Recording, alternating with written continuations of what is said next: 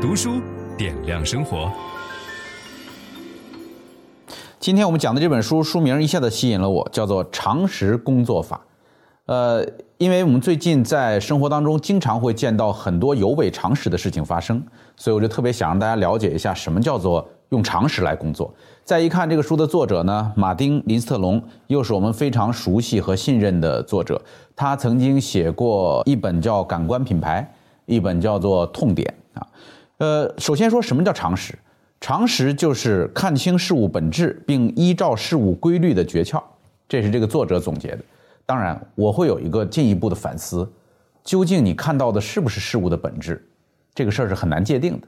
不过呢，总有一些通常的认知，而我们在生活当中所看到的那些不能够理解的事儿，是连这些最基本的通常认知都不能够满足的事情。你比如说，这个作者就讲。他有一次在机场里边要上飞机做长途旅行，就买一个耳机，耳机看起来很漂亮，打算在飞机上听。结果把那个耳机买回来了以后，就发现怎么都打不开，怎么撕都撕不开。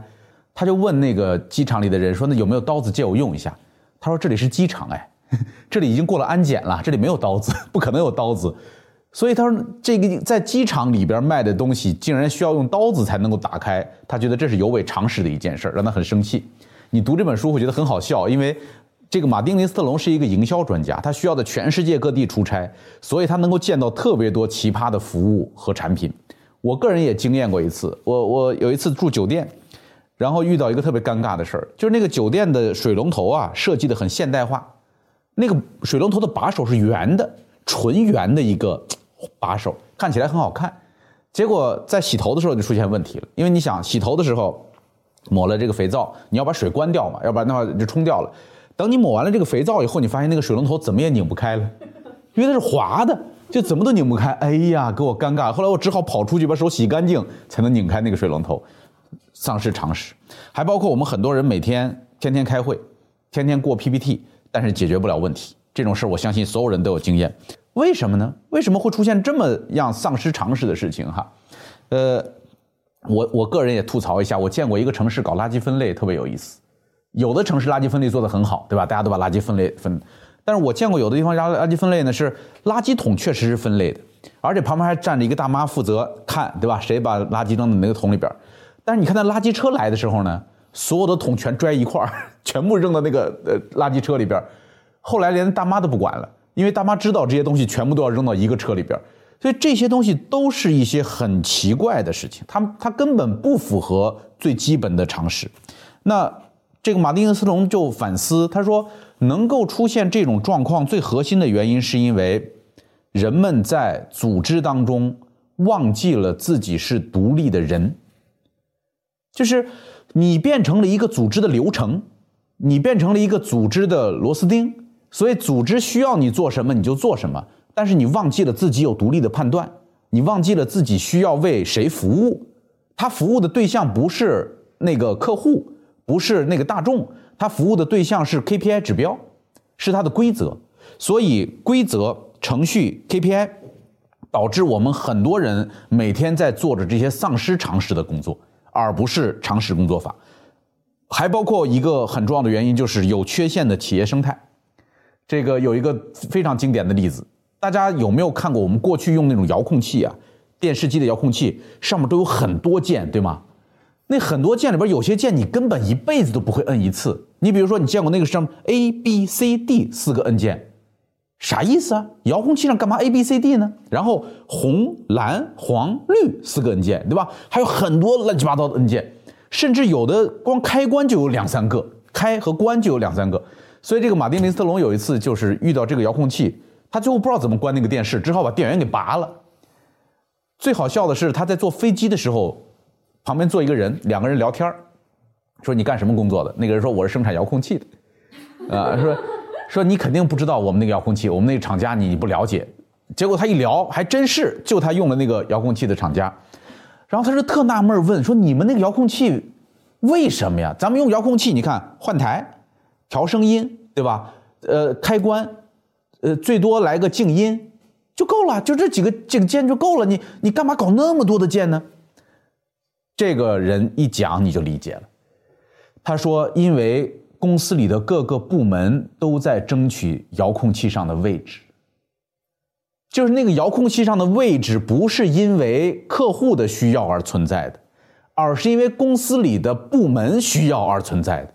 这个部门说，我们有一个潜在的功能是什么什么需要开发，我们有一个什么功能是很多功能可能都没有得到用户的使用，但是这些部门需要存在感，这些部门需要去争取遥控器上那个呃叫叫做稀缺的资源。这个东西让我一下子想起来我们自己的 APP。就是樊登读书的 APP 也是一个稀缺的资源，那个上面有很多的设计按钮，很有可能我们的用户也是一辈子都没用过。我们的用户不知道那些都干，用户打开就是听书，听完书就关上，就这么简单，对吧？但是我们会有很多的这种设计，原因是我们也有特别多的部门，我们的部门也会争取这些稀缺的资源，哇！所以这个一定要反思，就是你所做的这些东西，究竟是为着要完成它的使命？为他的这个客户服务，还是因为你有一个具有缺陷的企业生态导致的。另外一个非常重要的原因就来自于办公室政治，就是办公室政治会使得很多人行动作变形。呃，马丁尼斯隆说，在我看来，公司若存在如下几种情况，则一定会出现办公室政治问题：一是公司内部划分多个层级，就是层级过多；二。是公司办公室和员工之间存在地理距离，就是为什么跨国公司很难搞，尤其是不授权的跨国公司特别难搞，原因就在于地理距离太远。三是老板常常改变想法和观点，就是假如这个老板本人两面三刀，这个老板本人言行不一，这个老板本人见什么人说什么话，他会拉拢一派打击一派，那这个办公室政治肯定免不了。四是公司内部存在各自为营的文化，五是缺乏经常性的内部沟通，六是员工对组织内其他人员所从事的工作知之甚少，并专注于守护自己的地盘儿。在这种混乱的环境中，常识往往成为最早的牺牲品。